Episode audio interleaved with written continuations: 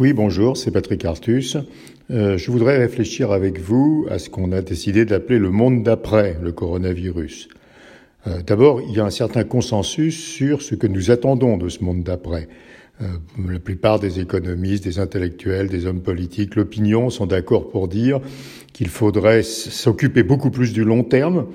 Le long terme, ça veut dire par exemple le climat, la santé, l'éducation, les industries de l'avenir qu'il faudrait relocaliser des industries stratégiques, et c'est pas seulement le médicament et le matériel médical, hein, bien sûr, c'est aussi euh, les biens d'équipement stratégiques, euh, l'électronique, les services informatiques, euh, le matériel pour les énergies renouvelables, par exemple. Et puis, bien sûr, qu'il va falloir réfléchir à la revalorisation d'un certain nombre de professions hein, qui ont été en première ligne dans cette crise et bien sûr, on pense à la santé, au transport, à la distribution, à la logistique, à la sécurité. Et donc, à nouveau, il y a un assez grand consensus autour de ces idées euh, d'un monde dont on pourrait dire que globalement, il s'intéresse davantage au long terme. Alors, cependant, n'ignorons pas les difficultés qui vont être associées euh, à, à, cette transition vers une nouvelle économie avec des objectifs différents. Et je vois essentiellement quatre difficultés. La première difficulté, c'est que les finances publiques vont être dans une situation très difficile après la crise, même s'il y a intervention des banques centrales et en Europe, euh, mutualisation d'une partie des nouveaux déficits publics, ce qui a été décidé la semaine dernière.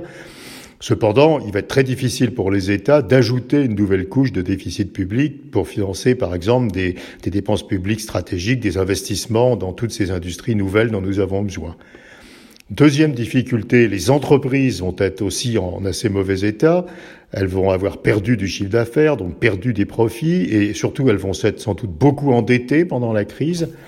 Ce qui euh, veut dire que, puisque les entreprises seront plus endettées, leur mouvement naturel, ça sera euh, de ne pas créer beaucoup d'emplois de ne pas beaucoup investir.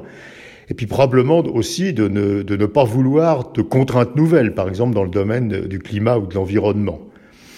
La troisième difficulté, c'est quelque chose qui concerne des relocalisations. Euh, les coûts de production en Europe, par exemple, sont beaucoup plus élevés que dans les pays émergents. C'est le double hein, en Europe par rapport aux pays émergents.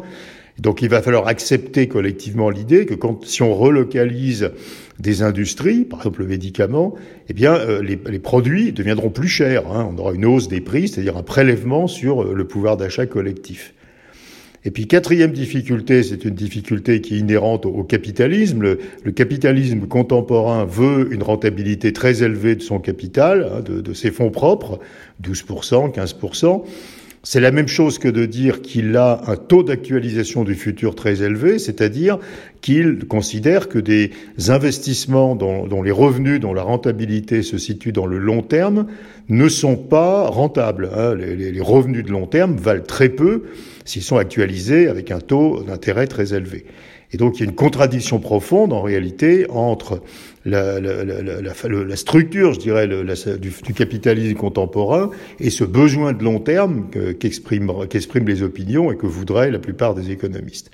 Donc nous avons une vue sans doute relativement claire de l'économie vers laquelle nous voulons aller après cette crise, mais euh, il faut se rendre compte que les difficultés seront nombreuses, hein, à la fois dans la capacité de financement des États et des entreprises, dans la difficulté à relocaliser avec une hausse des prix et dans cette contradiction entre le court-termisme euh, généralisé du capitalisme contemporain et, et le long terme qu'on voudrait voir apparaître maintenant dans nos économies.